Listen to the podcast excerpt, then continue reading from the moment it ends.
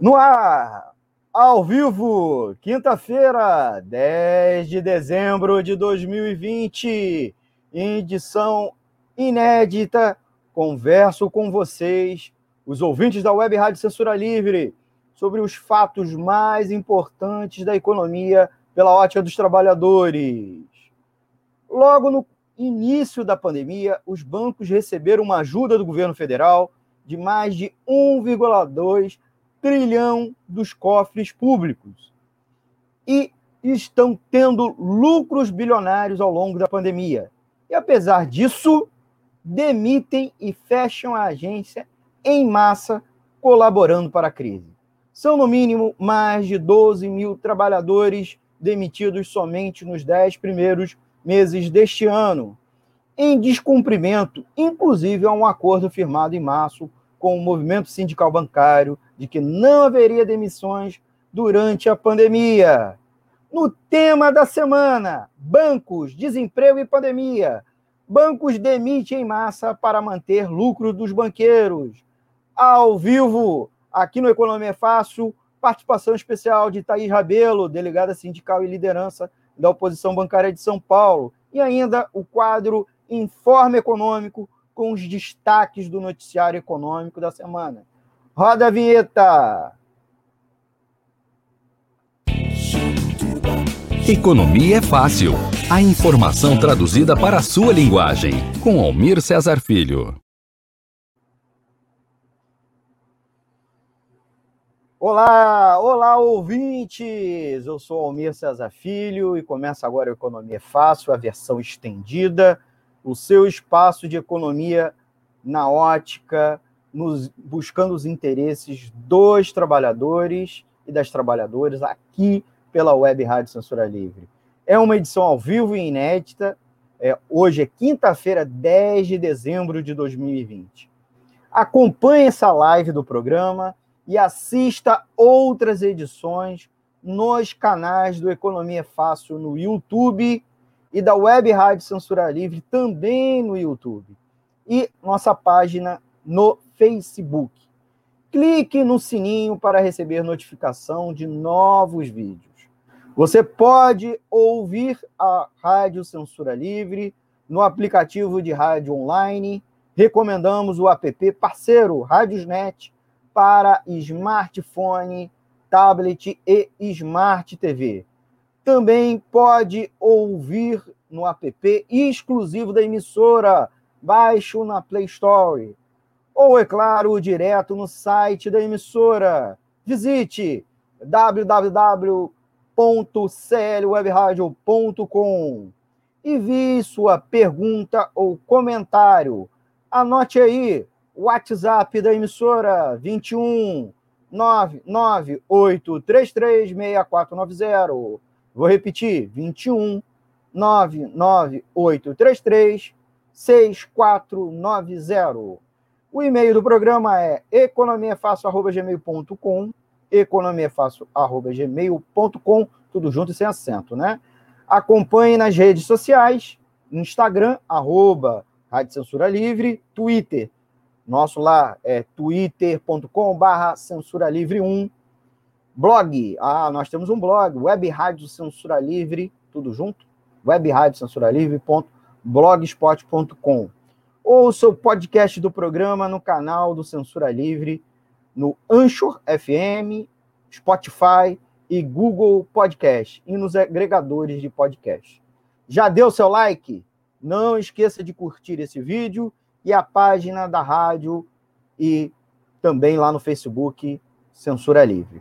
Comente aqui que o poremos no ar e responderemos ao vivo. Não deixe de compartilhar o programa com seus amigos nas redes sociais. Antes de mais nada, eu aviso que estou na não estou na redação da nota, mas estou em casa, pedindo desculpa a vocês pelos problemas técnicos, som, internet, etc. E agradecendo ao Antônio de Pádua Figueiredo que está lá no estúdio da Web Rádio Censura Livre, ajudando na transmissão. Então, eu já agradeço a ele. E ao vivo, aqui participando aqui conosco, direto de São Paulo, Thaís Rabelo, delegada sindical, delegada sindical e liderança da oposição bancária de São Paulo. É, queria, antes de, da gente começar, Thaís, dá uma boa noite aqui para os nossos amigos ouvintes. Boa noite, pessoal. Obrigada pelo convite. Um prazer estar aqui conversando com vocês. E boa noite, espero que estejam todos bem. Muito bom, Thaís. Antônio, você está na escuta ou está com. O Antônio fica lá nas carrapetas, e aí, é, se eu não dei o sinal para ele dar uma boa noite. E aí, meu amigo? Agradecer a você pela. Sempre Muito pela boa noite. Boa noite, Thaís. Boa noite, Almir. Boa noite, ouvintes, internautas. E um bom programa, Almir, para vocês. Muito obrigado, Antônio. Gente, antes da gente prosseguir aqui com o programa, é, no nosso é, com o tema de hoje, o tema, como eu já tinha dito, é pandemia e empregos. Os bancos, os bancos não, os bancários, ou os banqueiros, né, demitir, vêm demitindo em massa para manter os seus lucros, né? Em plena pandemia, em plena crise econômica, é, e eles, apesar da fragilidade da economia, eles estão mantendo lucro, né? E nós vamos conversar isso. Registraram sucessivos balanços com lucros altíssimos, se não recordes, mas com muita é, diminuição com relação aos lucros dos anos anteriores. Mas, gente, antes da gente prosseguir aqui, de eu prosseguir, é, chamar vocês para o nosso quadro Informe Econômico. Vou botar aqui o nosso quadro, que é o quadro é, com os destaques do noticiário econômico, as principais notícias da economia nos últimos dias, né? A primeira notícia é que o Copom se reuniu e manteve a Selic a 2% ao ano, né? E aí, para os especialistas, o Copom deve iniciar logo no primeiro semestre um aumento da taxa básica de juros. Então, pode ser a última é, com esse valor, né, com esse patamar, com esse, com esse índice. É, o Comitê de Política Monetária, o Copom, do Banco Central, decidiu na quarta-feira, ontem, dia 9 é, de dezembro, manter a taxa Selic em 2% ao ano.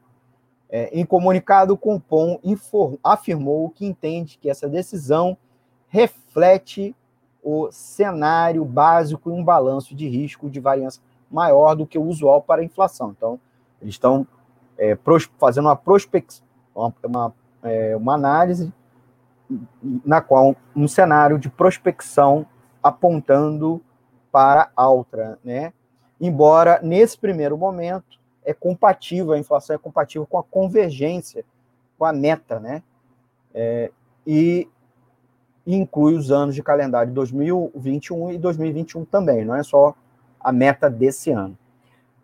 Primeiro, falei um pouco difícil para vocês, mas explicar para quem não lembra, quem não, tá acompanha, não acompanha o Economia Fácil com regularidade, é, a gente sempre explica a taxa Selic é a taxa de juros básica para a tomada de empréstimo do Banco Central com os bancos comerciais, tá? o Banco, Central, que é o banco dos bancos, é o banco do governo, é, que empresta para os bancos, é, para os bancos comerciais, por sua vez, para eles emprestarem para seus clientes, como também é a taxa, né, a Selic é a taxa que os bancos comerciais emprestam entre si. E ela também remunera os títulos da dívida pública. E serve para calibrar os preços da economia aquecendo ou desaquecendo o consumo e o investimento privado. Né? Quando você aumenta a Selic, você está buscando desaquecer a economia, quando você abaixa a Selic, você está buscando aquecer.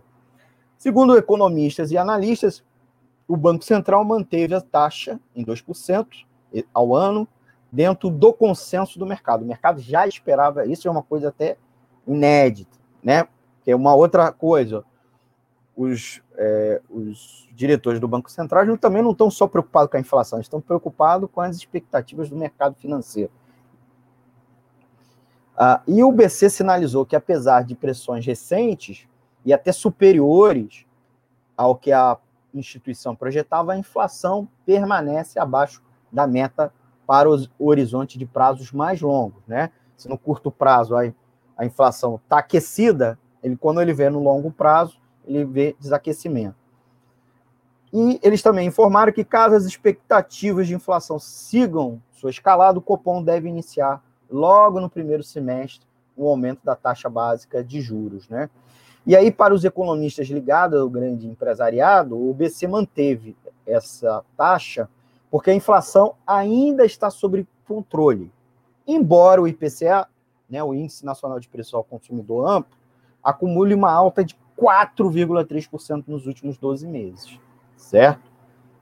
É, essa, essa, leve alta, até o momento, deve-se à valorização do dólar frente ao real, que refletiu diretamente nos preços dos alimentos importados e nas commodities, e nas tarifas dos serviços públicos como energia e telefonia.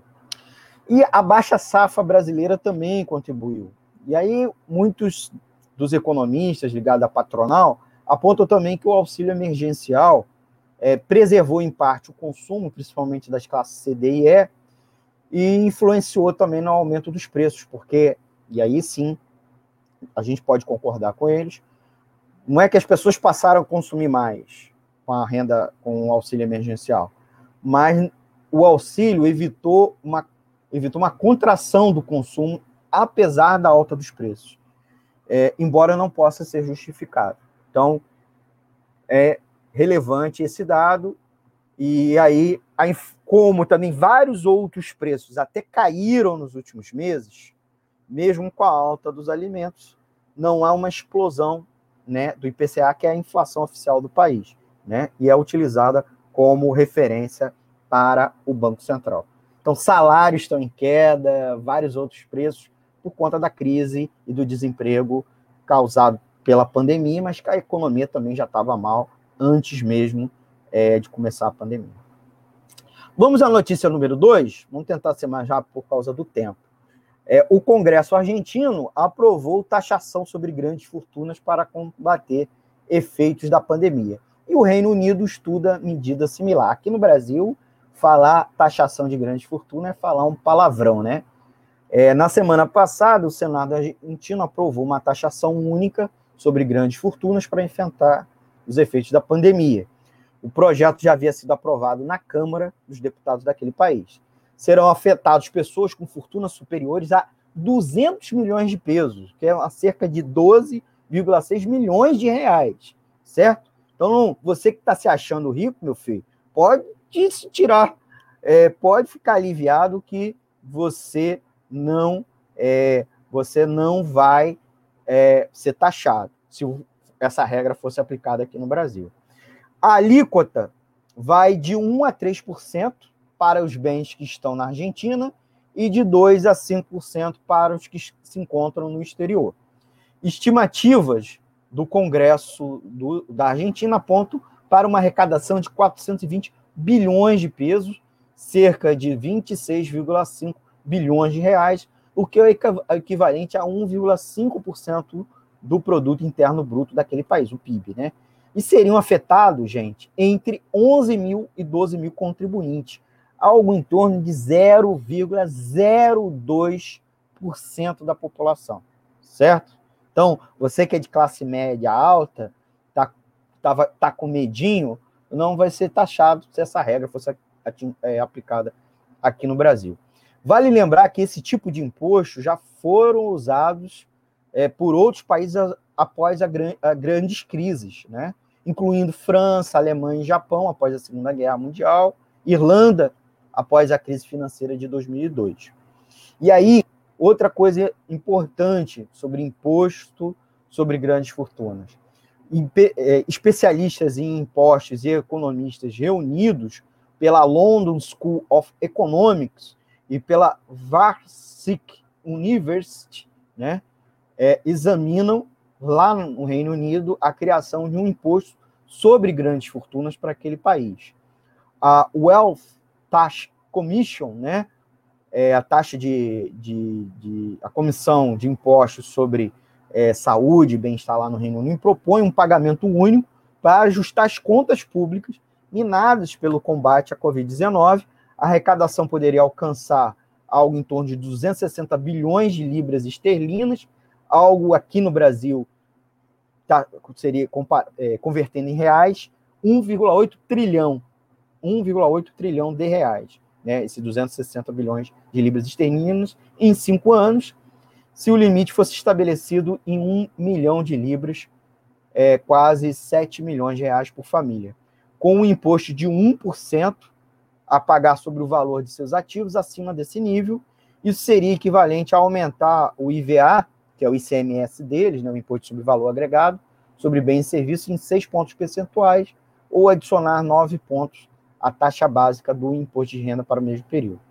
O imposto se aplicaria à riqueza total de uma pessoa, se o limite fosse de 1 milhão de libras, seria atingido 6% da população adulta, se for de 2 milhões por pessoa, apenas 1% né, mais rico da população pagaria. Então, é realmente para é, buscar o ônus para os ricos, que inclusive a gente aqui já comentou em outra edição, que tiveram alta nos seus lucros é, em 2020.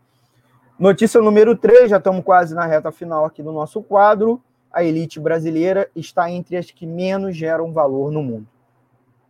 Em um ranking encabeçado por Singapura, Alemanha, Reino Unido, Estados Unidos e os países escandinavos, o Brasil ficou atrás de países como México, Rússia, Índia e Botsuana.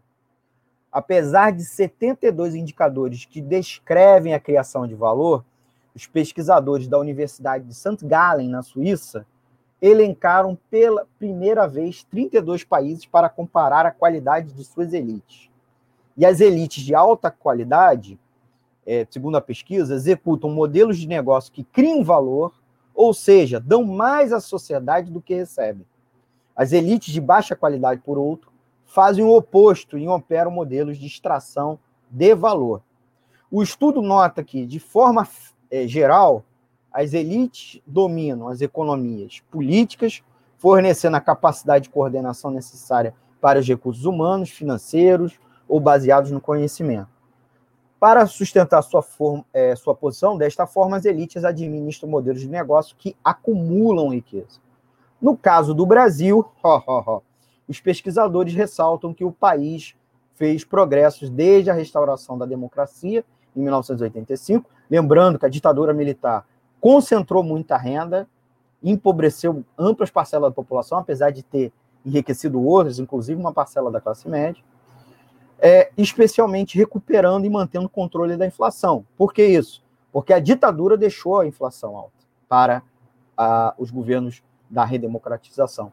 No entanto, é, a, a pontuação do país está abaixo da média em todas as áreas de índice, dizem os economistas dessa pesquisa. Tá legal? E por fim, queria também chamar atenção sobre as notícias sobre recuperação total do PIB perdido na pandemia, que ainda dependem da vacina. Tá? é, o PIB, Produto Interno Bruto, cresceu 7,7% no terceiro trimestre do, deste ano, em comparação com o período imediatamente anterior, recuperando parte, os 9,7% perdidos de julho a setembro, né, o que divulgou o IBGE, e o Paulo Guedes encheu a boca para falar disso, apesar é, do número ter vindo pior do que as expectativas do mercado, fica, que ficava em torno de uma alta de 8,7%. Então, o país cresceu, mas cresceu menos que o mercado é, esperava. Tá? E também, e também, veja bem, a, eles estão apontando que o auxílio emergencial, o mercado está apontando que, de fato, o auxílio emergencial teve muita relevância nesse resultado, assim como a política de manutenção de emprego formal e de crédito com a contrapartida de não demissão. Então, o governo estabeleceu algumas linhas de crédito que tinha condição das empresas não demitirem, embora muito poucas empresas acessaram, bem verdade. E aí os, o mercado, o próprio mercado espera que o crescimento seguirá muito desigual entre os setores, agora, agora em diante, o que pode melhorar apenas se houver vacinação, porque permite a volta da mobilidade das pessoas. Então, aquilo que o Paulo Guedes encheu a boca nos últimos dias para falar que o Brasil está retomando, o mesmo Bolsonaro no dia de hoje falou que a pandemia está no fim, que nós conseguimos manter a economia, acabando o auxílio emergencial e a recuperação do terceiro trimestre não foi isso tudo. Foi muito menos que o mercado esperava, mesmo com a abertura da economia. E agora, com a explosão dos casos, é, isso inclusive pode ser perdido. Então, a única forma da economia retomar é com a vacinação e, evidentemente, políticas de apoio às empresas e apoio aos empregos, tá bom? Gente, vamos ao intervalo, já voltamos, tá? Encerra aqui o quadro Informe Econômico e vamos voltar com o tema da semana. Bancos, desemprego e pandemia, bancos demitem em massa para manter os lucros. Ao vivo, aqui com a gente, Thaís Rabelo, delegada sindical e liderança da oposição bancária de São Paulo. Vou botar aqui nosso intervalinho. Já voltamos. Para manter o projeto da Web Rádio Censura Livre, buscamos apoio financeiro mensal ou doações regulares dos ouvintes, já que não temos anunciantes. Seu apoio é muito importante para nós. Você pode depositar ou transferir qualquer quantia na conta do banco. Bradesco, agência 6.666, conta corrente 5.602-2, CNPJ 32 954 696 barra 0001 81. Seja um apoiador regular e ouça nosso agradecimento no ar durante a transmissão de nossos programas. Peça à sua entidade de classe, sindicato ou associação a participar da rede de apoiadores com participação em nosso espaço, em nossa grade. E os apoiadores recebem prestação de contas mensal. O nosso muito obrigado. Web Rádio Censura Livre, a voz da classe trabalhadora.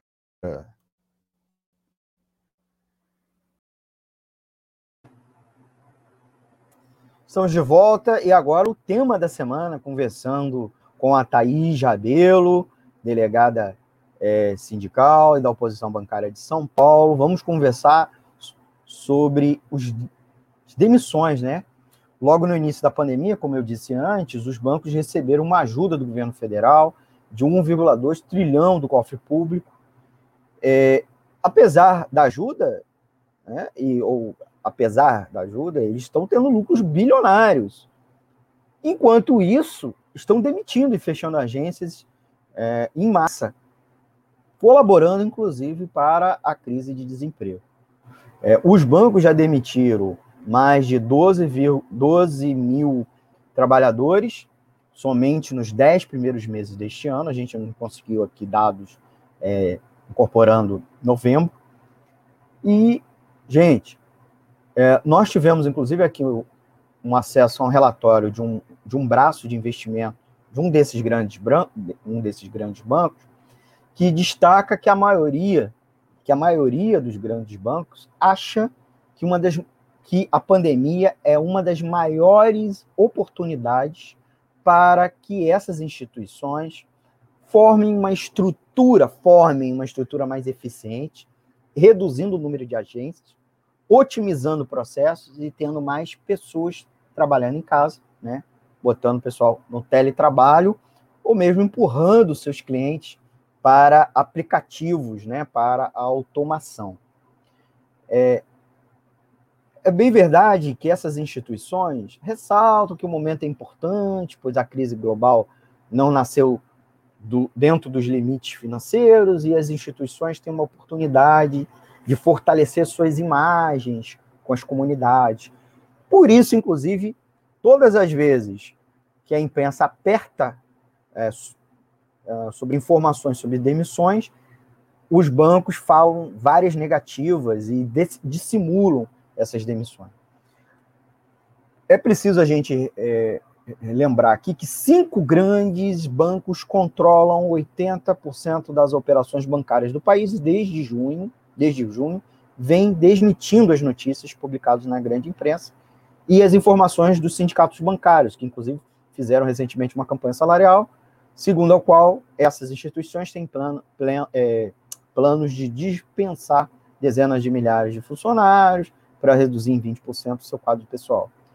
Na edição retrasada, chegamos a informar que um dos é, que nos nove primeiros meses do ano, um desses grandes bancos, o Banco Vermelhinho espanhol, por exemplo, registrou em seu balanço um lucro de 10 bilhões de reais esse ano. Certo? E a empresa encerrou o terceiro trimestre com um fechamento de mais de 4.300 postos de trabalho em 12 meses, acumulados de 12 meses. Da mesma forma, foram fechadas quase 150 agências por essa instituição em 12 meses, sendo 91 é, entre abril e final de setembro de 2020. No mês passado, estreou o PIX, né, o sistema de pagamentos eletrônicos, administrado pelo Banco Central. E nós vamos conversar com a Taraí justamente para que a gente consiga identificar, saber esse panorama ouvindo os bancários, aqueles que, junto com os clientes, estão sofrendo com essa política, com essa prática por parte dos bancos. Thaís, por favor, se apresente um pouquinho mais para os nossos ouvintes aqui da Web Rádio Censura Livre, por favor.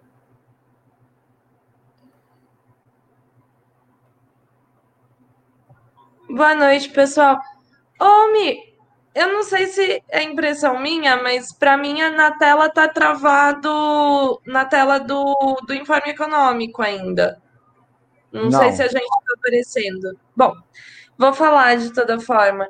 É, bom, eu sou Thaís, Thaís Rabelo, trabalho no Banco do Brasil em São Paulo, é, atuo no movimento sindical já há algum tempo, estou no banco há 10 anos, atuo sindicalmente mais ou menos pelo mesmo período. É...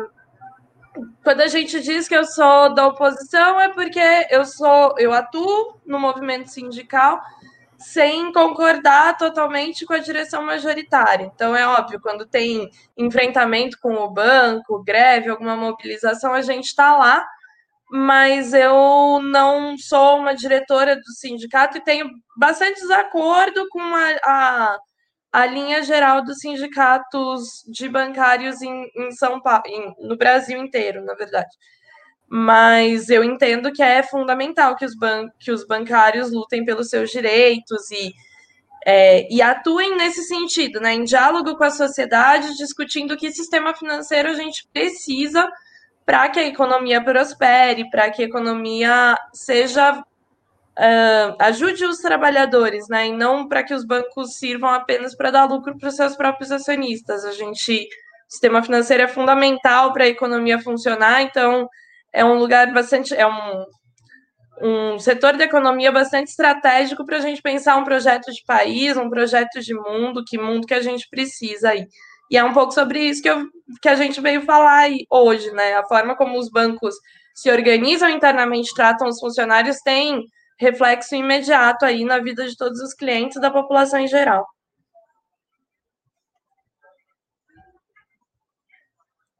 Almi? Estou tentando. Aê, chegamos. Saiu? Saiu. Pronto, agora estamos na telinha. É... Oi, eu sou a Thaís, que estava falando até agora há pouco. Beleza. Ao vivo tem dessas coisas, tem né? Tem essas coisas. Eu, eu tô vendo aqui sem. Tava sem. É, a gente pede desculpas aí para os ouvintes, mas acontece, a programação ao vivo, né?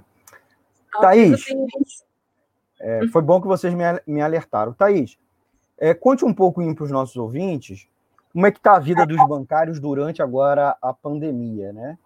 É, a gente sabe que uma parte dos bancários estão em teletrabalho, mas outros estão lá na linha de frente, inclusive ajudando, é, é, porque atividade bancária, em várias medidas, é um serviço essencial, teve o pagamento dos auxílios emergenciais. Conte um pouquinho como é que está essa vida dos bancários durante a, a pandemia. Não, então, é, a categoria bancária é bastante heterogênea, então é, é difícil falar porque isso está mudando muito rápido, mas Até recentemente, por exemplo, você tinha mais ou menos 70% da categoria trabalhando em agências. É, você tem um processo de alteração, alteração tecnológica mesmo, que tem feito cada vez mais ter mais gente nas áreas internas, teleatendimento, essas, é, e, e, cuidando da infraestrutura digital do banco e de resolver os problemas internamente. Mas ainda tem uma, uma grande parcela da categoria que está ali na linha de frente das agências. Uh, bom, quando começou a pandemia, você teve uma situação bastante complicada, porque, por um lado, os bancários tinham muito medo de estar ali no atendimento. É, quem depende mais do atendimento presencial são os trabalhadores mais carentes, então tem essa sensação contraditória aí, porque, por um lado, você sabe a importância do, de manter os bancos para as pessoas continuarem tendo acesso ao seu dinheiro, por assim dizer, mas, é, mas você tinha muito receio da contaminação é, até pela pra, é, como parte né, do esforço aí de isolamento coletivo, as agências estavam tá, trabalhando em turnos, então metade do, do pessoal trabalhava de cada vez. Só que muitas, muitas vezes as agências são tão pequenininhas hoje em dia, tem muita agência com três, quatro funcionários. Então, não dá para fazer revezamento, porque senão você vai deixar duas pessoas trabalhando, entendeu? Então, esse revezamento foi em grande parte teórico, né? Esse revezamento das pessoas trabalharem uma semana, folgar uma semana, traba trabalhar presencialmente uma semana, em home office uma semana. É... E, de toda forma, foi. É... Então, você teve, por um lado, é... toda uma política dos bancos falarem que eles são responsáveis socialmente, que não iam demitir ninguém, que o importante não eram as metas e, e, etc. Foi uma coisa que, inclusive, sensibilizou muito os bancários. Então, teve colega que me falou, não, porque hoje teve live lá com a superintendência regional e o, o superintendente estava chorando, os bancários estavam chorando, porque estava todo mundo sensibilizado com a importância do nosso trabalho e tal. O problema é que isso mudou, assim, a pandemia não passou, e essa sensibilidade social dos bancos passou. Então, assim, ali por abril, maio, a gente já estava sendo cobrado por meta de venda de novo, a gente já estava com uma rotina muito mais parecida com, com o normal. Então, ah, a agência está fechada, todo mundo que chega na porta da agência, o, os bancários vão atender para tentar fazer a pessoa não entrar na agência, para não gerar acúmulo, para não gerar aglomeração mas os bancários que não estão atendendo ao público estão tentando fazer venda pelo telefone, porque estão sendo cobrados pelas metas.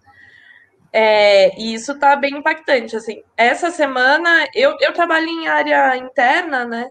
Mas essa semana eu fiquei bem chocada. Eu tive que sair para ir no médico e passei por várias agências. O tamanho das filas, assim, é, é bem assustador. É um negócio que a gente sabe na teoria, de ouvir os colegas, tal, mas quando você vê quantidade de gente na fila dos bancos tá bastante impactante, assim, né?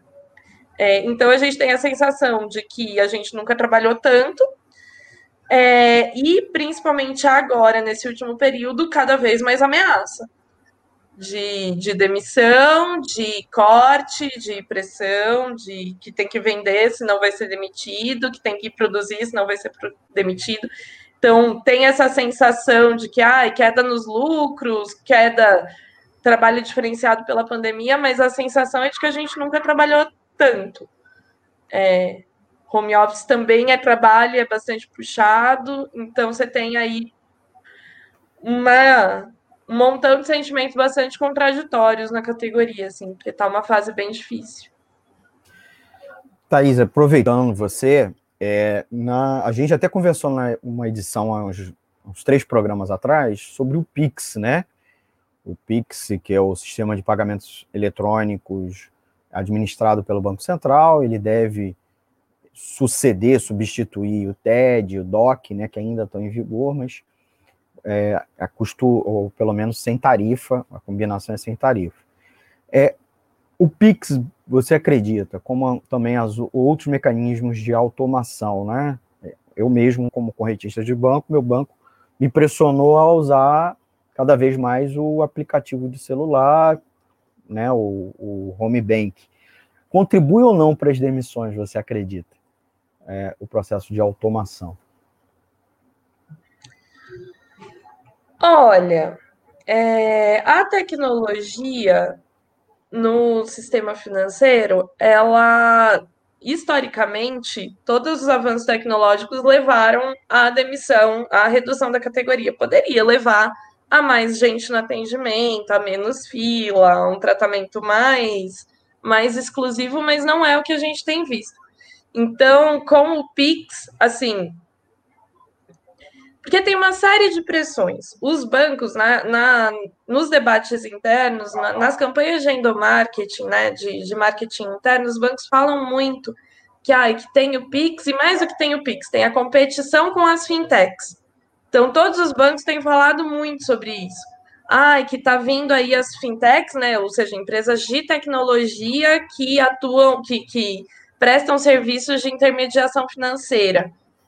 É, e os bancos colocam o tempo todo, ah, não, porque agora as pessoas vão poder fazer as transações pelo Facebook, então ninguém mais vai ter conta, por isso a gente precisa prestar um atendimento é, de excelência, de mais qualidade, e reduzir os custos drasticamente.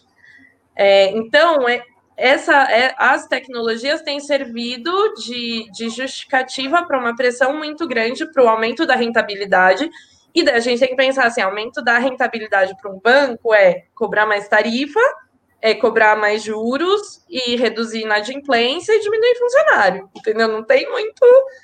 É, tem um processo de tentar oferecer mais empréstimos para mais pessoas, mas também tem um, um processo de mais juros, mais tarifa, de a gente chama de rentabilizar os clientes, então que cada cliente dê mais retorno para o banco, né?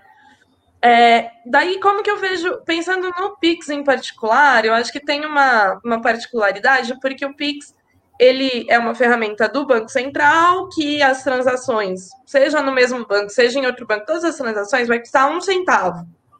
Para eu mandar um dinheiro para o Almir, no, mesmo a gente trabalhando com bancos diferentes, vai custar um centavo, o custo total dessa transação. Porque o Pix facilitou tudo. E por isso, como o custo para os bancos é de um centavo, eles não estão cobrando tarifa para a gente. E a tendência é isso se generalizar bastante.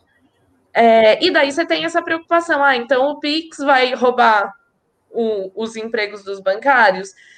Eu acho que eu acho que, de certa forma, o Pix é, ajudou a que os bancos tradicionais, os grandes bancos, os bancos comerciais, esses bancos que empregam mais, eles agora por conta do Pix, eles têm mais condições de competir com o Facebook fazendo intermediação financeira, por exemplo, ou com outras fintechs, ou com outras empresas que são de tecnologia que já nascem mais ágeis. Com o Pix, você, de certa forma, você fideliza o cliente, né? Porque a partir do momento que você cadastrou um Pix lá, para você receber dinheiro vinculado à sua conta, é, você só vai sair daquele banco quando aquilo lá estiver te incomodando muito. É, e assim, o lucro dos bancos, o lucro dos bancos e a própria necessidade de atendimento, necessidade de serviço, continua. Então, assim, é, ninguém. Não, eu não converso com colegas que falaram, ah, depois da pandemia diminuiu o serviço.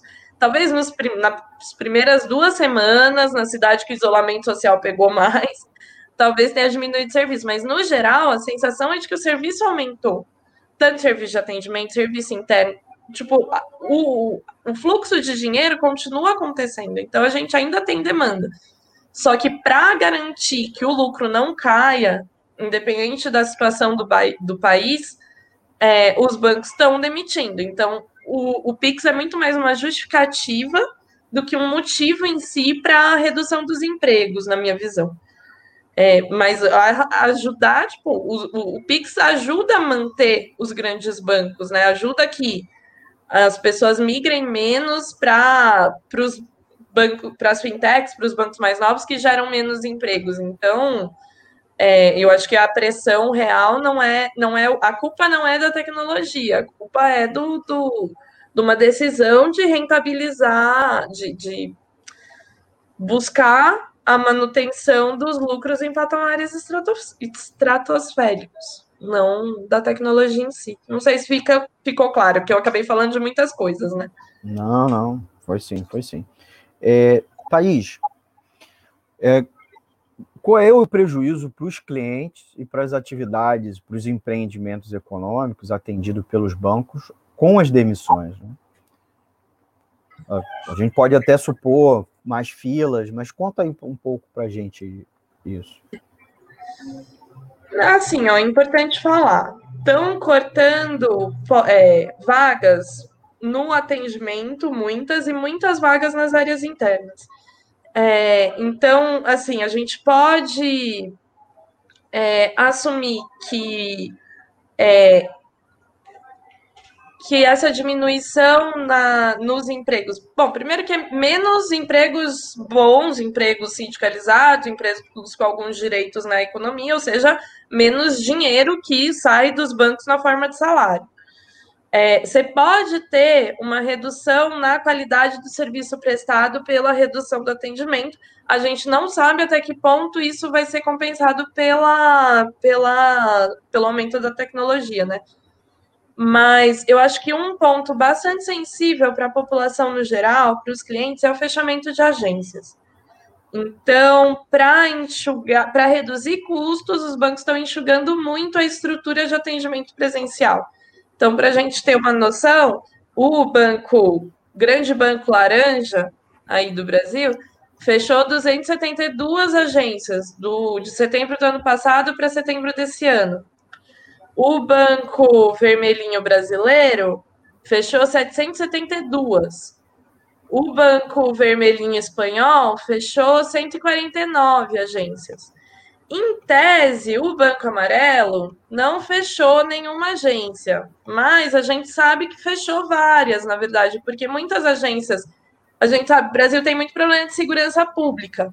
Então, o que o banco está fazendo, o que esse banco que eu conheço está fazendo, muitas agências que estão sendo assaltadas, que estão sofrendo, estão.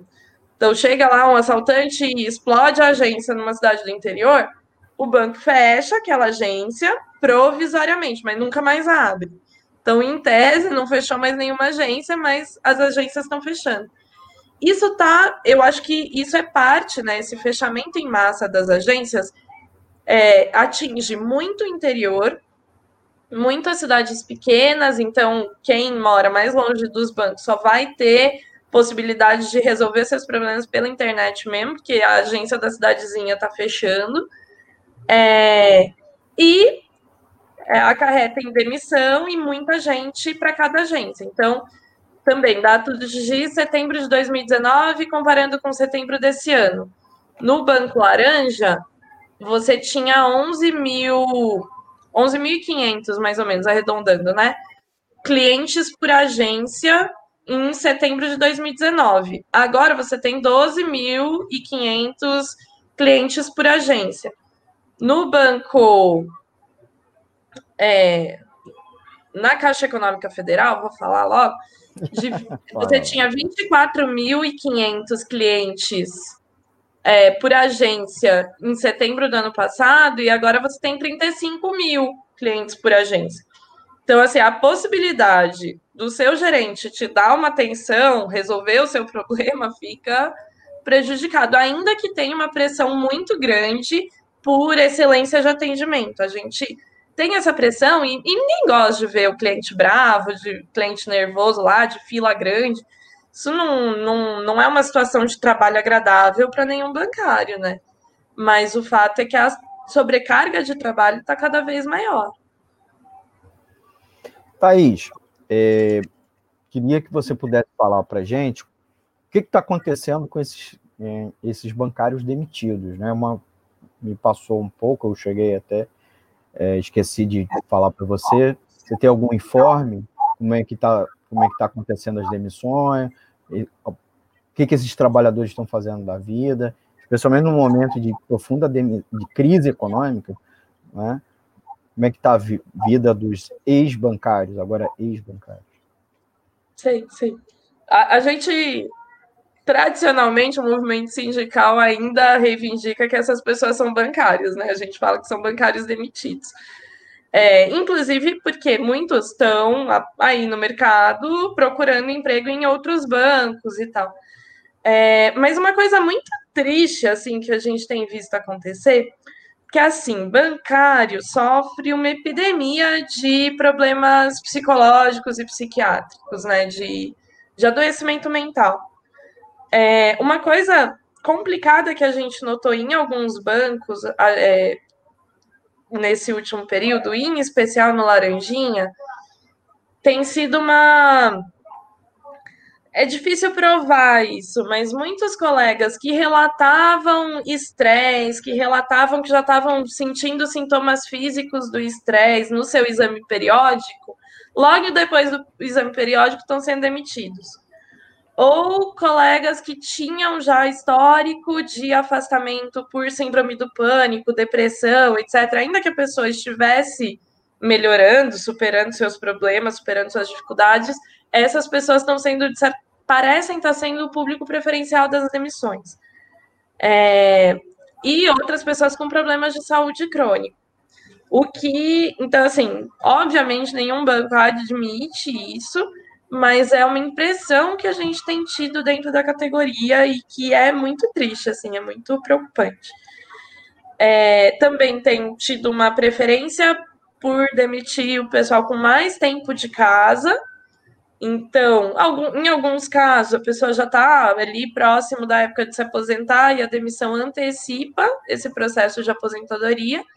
Em alguns outros casos, a pessoa, principalmente esses casos que a pessoa já estava adoecendo, a demissão claramente não tem um impacto favorável na saúde mental dela, né, na saúde mental e física. Então, é, alguns colegas quadro de depressão, de problemas psicológicos piora, muita gente vai tentar ou uma recolocação no mercado, em outras instituições financeiras, é, ou empreender, né?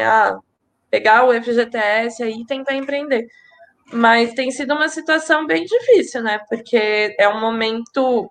É, é um momento difícil para ser demitido, é um momento particularmente cruel, assim, então a gente a gente tem visto bastante história complicada.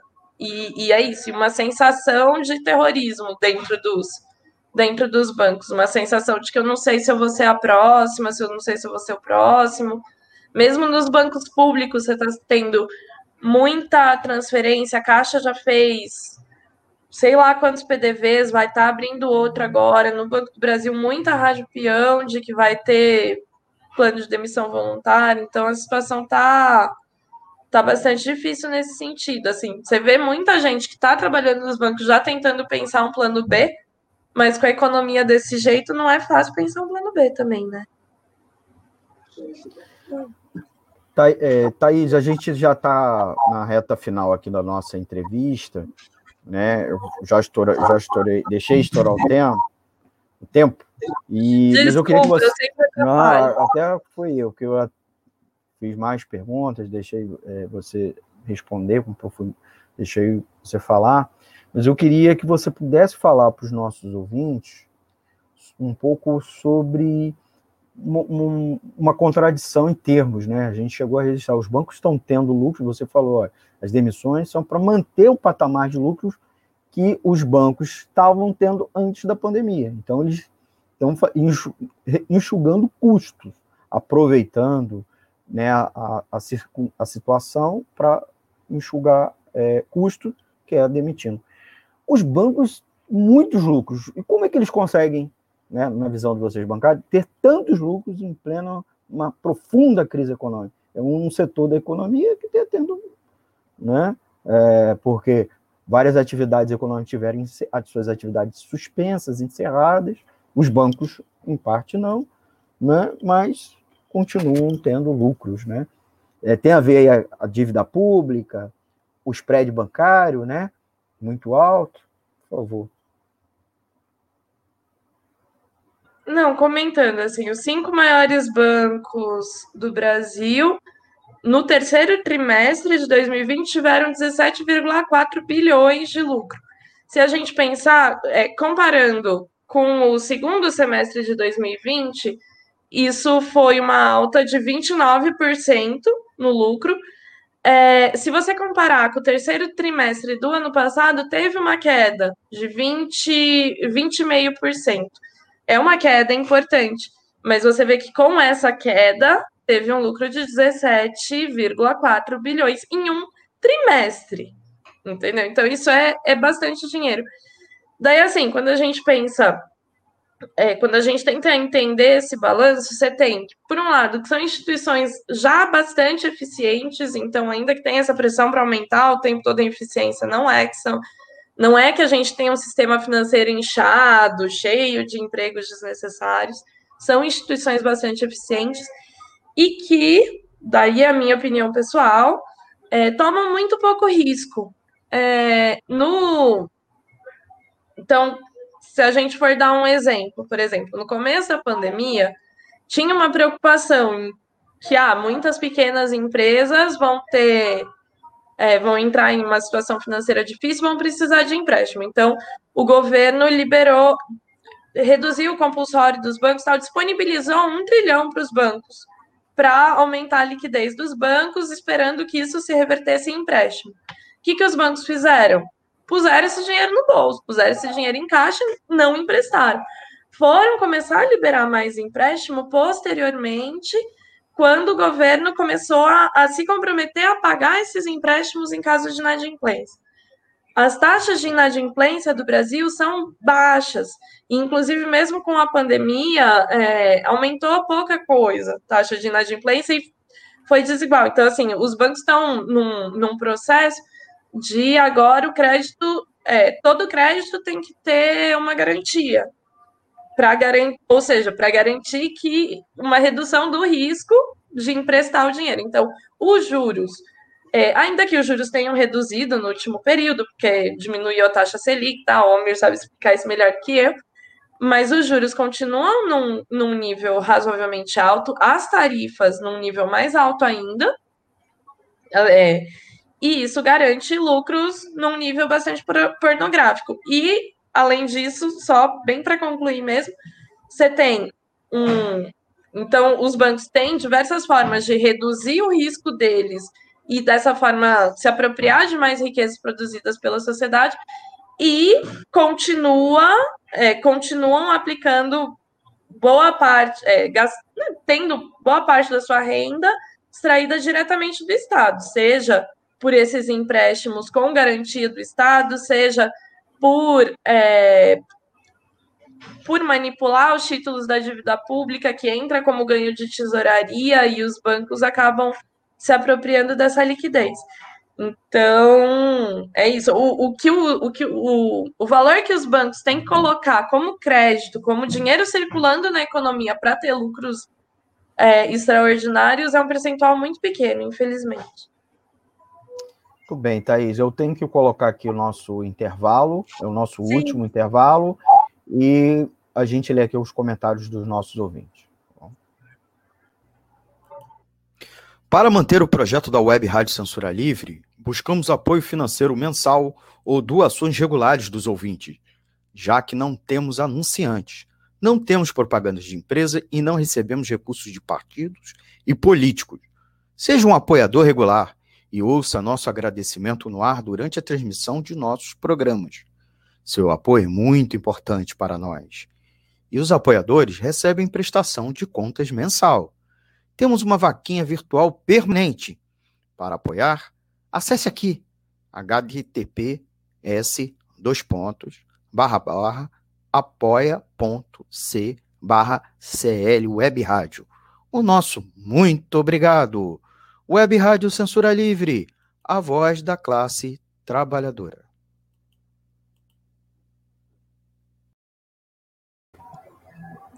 Muito bem, voltamos.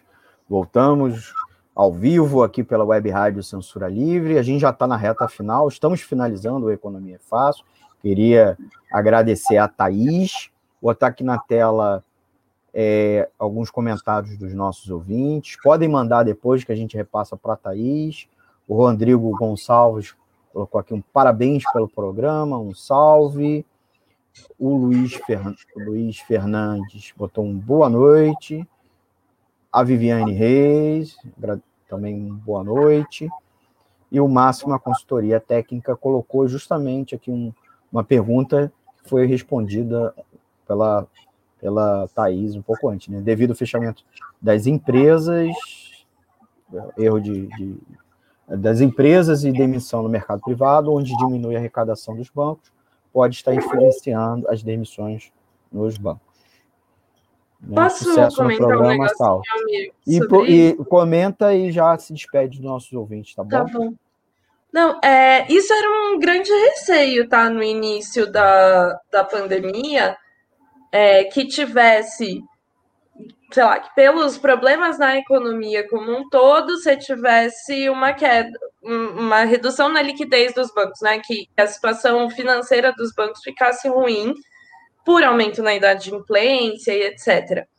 Por isso, até, essa foi a justificativa, pelo menos a justificativa formal, para o governo diminuir o compulsório dos bancos logo no começo da crise, que liberou um trilhão para eles. É, o fato é, não. Se a gente olha as estatísticas que os próprios bancos, como os bancos, os grandes bancos são toda, são todos é, sociedades anônimas, né? Então eles têm que divulgar muitos dados é, pelos próprios dados que eles estão divulgando, a inadimplência não aumentou tão significativamente. Uhum. É, em alguns bancos aumentou um pouco. Eu até perdi, até estava olhando aqui se eu achava os dados, mas eu, eu não estou achando. Mas assim, é, aumentou muito pouco. O aumento na inadimplência foi bem pequeno. Então, ainda que isso fosse um receio real, tipo, é uma questão lógica, isso não aconteceu. Então, por um lado, os, não, não tem banco pelos informes que a gente tem, não tem nenhum banco ameaçado de quebradeira, ameaçado de ficar sem liquidez, de quebrar tal. É, e o aumento da inadimplência não justifica, não foi no mesmo ritmo que as demissões, assim, então não, não parece justificar. Os próprios bancos justificam mais pelo medo das fintechs tomarem o lugar deles, entre aspas, né? Que é muito difícil, bastante né? problema. É difícil, é difícil. difícil. As fintechs não têm o capital que os bancos no Brasil têm, né? É, e mesmo assim, é, hoje os cinco maiores bancos dominam 80% das contas correntes no Brasil. Né? É uma concorrência, é um oligopólio. Por isso mesmo que eles praticam o que eles querem com seus trabalhadores e com seus correntistas e com o Estado. Né? É, eles deveriam a gente quebrar esse oligopólio. Inclusive, deveria, inclusive está configurado como formação de cartel, né? cartel e, e um trust, né? A lei antitrust deveria estar tá sendo atuada, né? Lei de, de, de, defesa econômica, mas os bancos, inclusive, têm um, um, um regulador muito bonzinho, que é o Banco Central, né? Eles são o único que não é regulado pelo CAD ou por agências reguladoras específicas. Oi? é bem parceiro, né? Ah, o Banco Central. É, é, é parça, é parça deles. Pois é, Thaís, a gente agradece é, você pela sua participação, foi maravilhosa, né? Deu um panorama muito bom sobre a situação do sistema bancário, é, pelo lado do trabalhador, também é, falando um pouco do, do lado dos clientes, né? Agradecer bastante a isso, o espaço aqui está aberto, e é, pedir desculpa a você, porque a gente está já encerrando essa edição do Economia Fácil, certo? Agradecer também o Antônio de Pádua, Antônio de Pádua Figueiredo, que está lá no estúdio fazendo a retransmissão, né? Para o site, para, para as outras plataformas que a gente transmite, como os, os aplicativos, e pedir aos nossos ouvintes que estavam nos acompanhando para dar aquele like. Quem, quem estava nos assistindo agora, ou está assistindo depois no YouTube, no Facebook, né? Pode comentar que a gente vai responder na próxima edição. E, é claro, compartilhar nas redes sociais. Se você gostou, dá o like, compartilhe. Se você não gostou, dá um dislike, manda para o teu inimigo, mas também dá aquele apoio aqui para a gente. E ouça a gente em podcast nas plataformas do Anchor FM, Spotify e Google Podcast, né? Se perdeu, se perdeu algum, é, se perdeu alguma edição, a gente recomenda voltar lá no YouTube, né? É, ou mesmo se perdeu algum trecho aqui. E procurar a gente nos nossos canais, se inscrever e clicar o sininho para receber as notificações. Para manter o projeto da Web Rádio Censura no ar, buscamos apoio financeiro mensal, doações regulares de pessoa física, já que não temos anunciantes. Seu apoio é muito importante.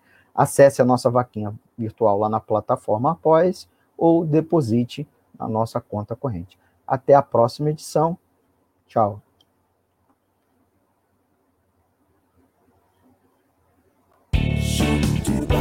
Economia é fácil. A informação traduzida para a sua linguagem. Com Almir Cesar Filho.